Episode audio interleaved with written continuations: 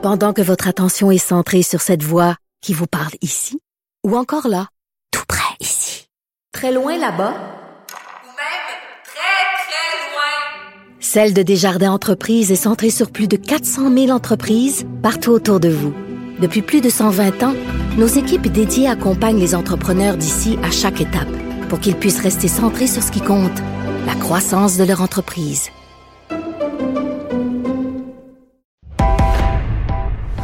Il connaît tous les dessous de la politique.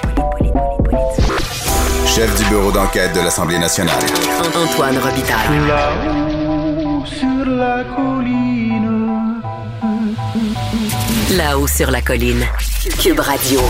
Bon vendredi à tous. Aujourd'hui à l'émission, dans le dossier du tramway de Québec, à quel jeu joue le gouvernement Legault exactement? Car les décrets qui vont véritablement lancer les travaux ne sont toujours pas adoptés. Québec dit attendre qu'Ottawa confirme sa participation dans les dépassements de coûts. C'est quoi? C'est 600 millions? Et Ottawa répond qu'il n'a toujours pas reçu de demande formelle de la part de Québec.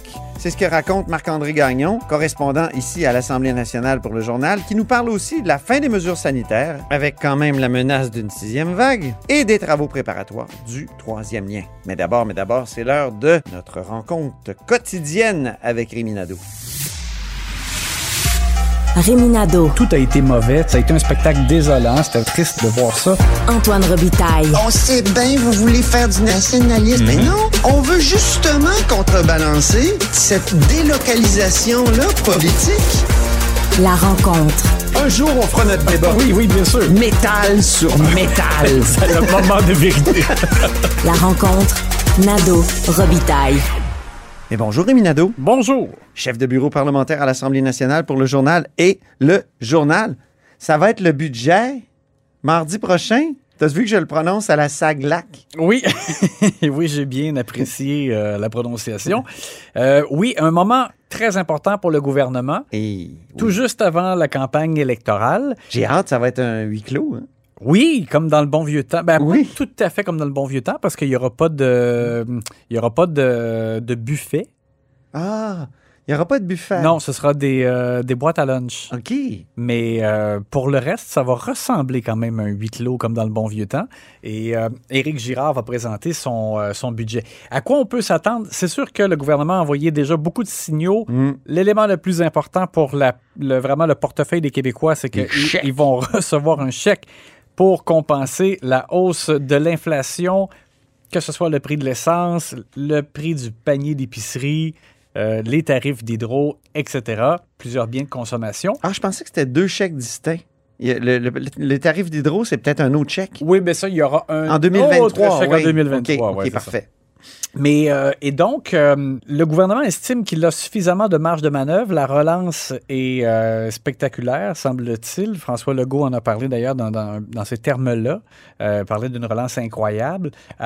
Et, pour le reste, ce qu'on nous dit, c'est qu'il y aura évidemment une hausse du financement de la santé, hausse de financement de l'éducation, plan pour les infrastructures, parce que le gouvernement avait déjà enclenché beaucoup de projets, des maisons des aînés, des nouvelles écoles, là, les belles écoles en Oui, fait, qu'on oui. appelait. Euh, donc, il y a beaucoup de choses en marche et ils veulent poursuivre là-dessus et euh, compléter, je dirais, leurs engagements en lien avec ça. Et, on, insiste, en tout cas, des sources au gouvernement insistent pour dire que on veut pas que ce soit un budget électoraliste, même si on, on donne de l'argent via des chèques, mais il n'était pas question de saupoudrer euh, différentes mesures là, pour essayer de marquer des points euh, de tout bord, tout côté. Euh, on mise vraiment l'élément le plus important, euh, ce sera donc ce montant d'argent qui sera remis. Il faut rappeler que ce qui a été donné en janvier, c'était pour les, les ménages qui gagnaient moins de 56 000 qui OK. avaient reçu, c'était soit 400 pour un couple ou euh, 200 à 275 pour une personne vivant seule. Et là, on dit que ce sera plus que ça. Et pour plus de Québécois, mais il y aura un plafond, là, euh, parce qu'on vise la classe moyenne. Donc, Je Mhm. pense que si, par exemple, vous gagnez 150 000 je pense pas vraiment qu'il faut s'attendre à ce que vous receviez euh, un chèque. En tout cas, j'y vais là, euh, sans, sans avoir vu le détail, mais euh, c'est ce qu'on laisse entendre. Maintenant, il y a eu un exercice euh, d'interpellation ce vendredi au Salon Bleu. Éric Oui. Girard qui a été cuisiné par les partis d'opposition. En même temps, c'est sûr que c'est un peu délicat pour lui. Le budget, c'est mardi, donc il est obligé de tourner autour du pot là, pendant presque deux heures. Mais euh, par contre, il, il- il s'est prononcé sur des mesures qui étaient proposées par les partis d'opposition. On sait que les libéraux ont demandé, par exemple, qu'il n'y ait plus de TVQ sur des biens essentiels, euh, qu'il n'y ait plus de TVQ sur euh, les- le tarif d'électricité. Euh, le Parti québécois a proposé un gel euh, des frais pour l'ensemble des sociétés d'État. Il a dit- Même la SAC. Oui, même c'est ça. Même la Société des alcools, puis Ouais. Éric Girard a dit que ça frisait le ridicule. Oui, parce qu'effectivement, c'est vrai que des fois, il y a des fluctuations dans les prix euh, Hmm. des bouteilles de vin, mais bon, alors ils, ils vont pas aller jusque-là. Éric Girard a, a- a pas mal, dans le fond, écarté là, tout ce qui était euh, proposé par les partis d'opposition. Et L'abolition, par exemple, de la TVQ sur l'essence que Oui. Éric Duhem aussi, le proposait. Parti conservateur Ouais. euh, a proposé. Euh, et Éric Duhem, il a été, euh, pas Éric Duhem, mais Éric Girard, pardon, il a été drôle euh, lorsqu'il a parlé des mesures qui ont déjà été prises par son gouvernement depuis l'arrivée en, en poste de la CAC. On sait qu'ils ont notamment ramené un tarif à la baisse là, unique des services de garde, qu'ils ont augmenté l'allocation pour enfants, réduit la taxe scolaire et aussi avait baissé le tarif de stationnement euh, dans les, euh, pour ce qui est des établissements de santé, les hôpitaux. On va écouter comment il a décrit ce, segment-là. Réduction des tarifs de stationnement des établissements de santé. Ça, Monsieur le Président, il faut que je vous en parle. Parce que moi, je vais au marché public la fin de semaine. Bon. Puis euh, j'achète des choux-fleurs. Si les choux-fleurs sont le prix est trop haut, j'achète du brocoli, Monsieur le Président. J'optimise ma consommation. Mais c'est la mesure dont les citoyens me parlent. Les gens m'arrêtent, ils me disent Je suis content, mon, enfant est malade, euh, ma mère est malade. On a mis une limite au tarif de stationnement dans les centres hospitaliers. C'est vrai que c'est une mesure euh, qui a comme un effet direct dans la vie des gens. Et c'est vrai, moi aussi, je m'en suis fait parler par Oui. des gens euh, qui ont été confrontés à une hospitalisation euh, récemment. Et on dirait qu'on l'a... Ben, pas Puis quand on a un mais- proche qui est hospitalisé, il faut aller le voir souvent. Donc Ouais. avant, il n'y avait pas de limite. euh, C'était très cher. là. Non, non, c'était euh, complètement aberrant. euh, Bon, ça allait dans les fondations, hein, par exemple, des hôpitaux. Donc, euh, Pas pense- toujours. Pas toujours. Ah non? non, non, non. OK. Non, non, il y a des établissements qui, qui en ont profité pour utiliser ça pour d'autres fins. Et euh, écoute, tu parles à un père euh, de- d'enfants prématurés là, qui Ah a dû oui? fréquenter euh, l'hôpital pendant quelques semaines après la naissance. C'était hallucinant de, de devoir payer à chaque jour et un montant très élevé. là. ça a été ramené. euh, là, je vais de mémoire, il me semble que ça ne peut pas dépasser 10 Oui. euh, pour la journée. Alors, bref, ça, c'est une mesure effectivement. euh, Mais, petit passage quasi couillardien. Oui, sur l'épicerie, ouais. Ben oui. Mhm. Tu sais, optimisez votre consommation. Peut-être que ça va aller mieux. Euh, Si le brocoli est trop cher, achetez le chou-fleur. Si le chou-fleur est trop cher, achetez du brocoli. Donc, c'est. C'est un peu rigolo. euh, et Éric Girard est bon dans ces, ces petits apartés-là. Oui, j'ai trouvé que ça lui ressemblait. Oui, exactement. Et nous sommes à ce moment du vendredi, cher Rémi, où tu nous donnes un aperçu de tes pouces en haut et de tes pouces en bas de ta chronique du journal de demain. Et ça mérite bien un peu de ACDC.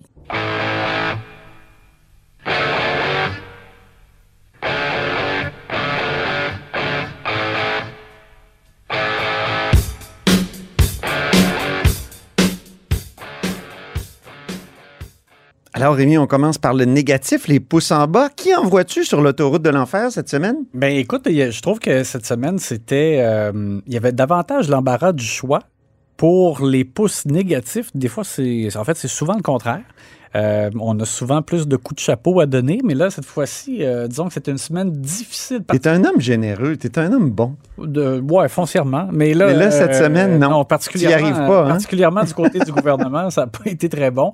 Euh, donc, des, des éléments que je retiens. François Legault, qui a traité euh, Christine Labrie de mère Teresa comme avec dédain, là, comme s'il s'agissait d'une insulte.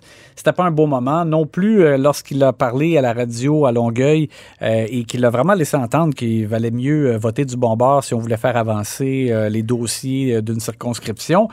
c'était pas une- vraiment une bonne semaine pour lui. Daniel McCann aussi a connu un mauvais moment lorsqu'elle s'amusait en chambre à faire des calembours en lien avec la grossesse, la maternité ou les, les bambins, alors que les femmes, les jeunes mères de famille qui ne trouvent pas de place en garderie et qui doivent rester à la maison, être privées de revenus, étaient dans les tribunes, ne la trouvaient pas drôle.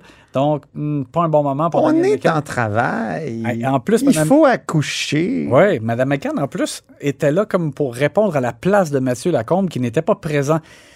C'est d'ailleurs un peu étrange que, Daniel, euh, que, que Monsieur, Monsieur Lacombe, dis-je bien, n'ait pas été là, alors que euh, c'était prévu que les, euh, les mères de famille, ma place au travail, allaient être euh, au Parlement. Euh, Marguerite Blais aussi, elle, c'est vraiment la question de vraiment de compter dans son propre filet euh, lorsqu'elle a dit que le gouvernement aurait le courage euh, de, de faire la conversion des CHSLD privés. Elle a dit que le gouvernement libéral de l'époque n'a pas ouvert le couvercle. Tout le monde se, se tordait de rire du côté de l'opposition officielle. Le leader André Fortin s'est levé pour dire, et ça c'était drôle, pour dire la ministre s'insulte elle-même. C'est ça. C'est elle qui était là depuis 2007.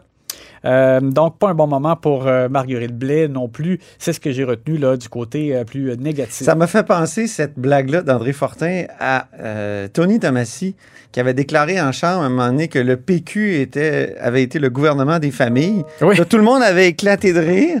Puis après ça, il était revenu en disant Je m'excuse d'avoir induit la chambre en erreur. ça avait été très drôle. Exact. Oui, je me rappelle de ça aussi.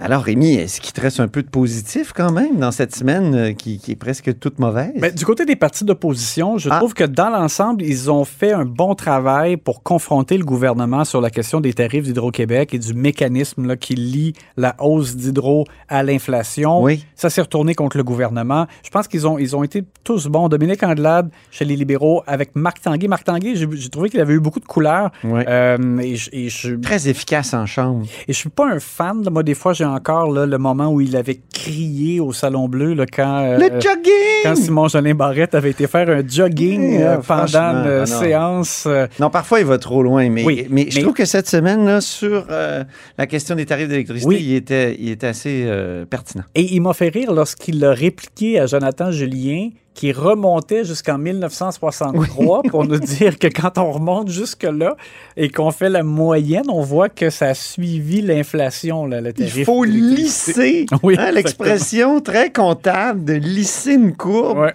comme si on était juste dans un univers statistique et que c'était pas des humains là, qui devaient payer ces, ces factures. Ouais. Moi, lycée, ça me fait toujours penser comme à Grease, là, les, les cheveux de.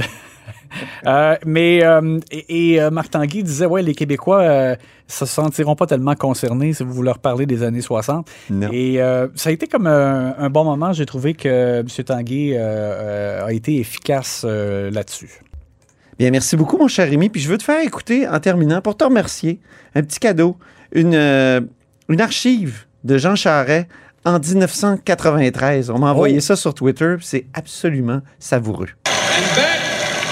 To the future may make a nice movie, but it's no way to run a country. So my my message will be clear: the '60s are over, and I am telling you, Jean Chrétien, it's 1993. It's no ideas, no votes.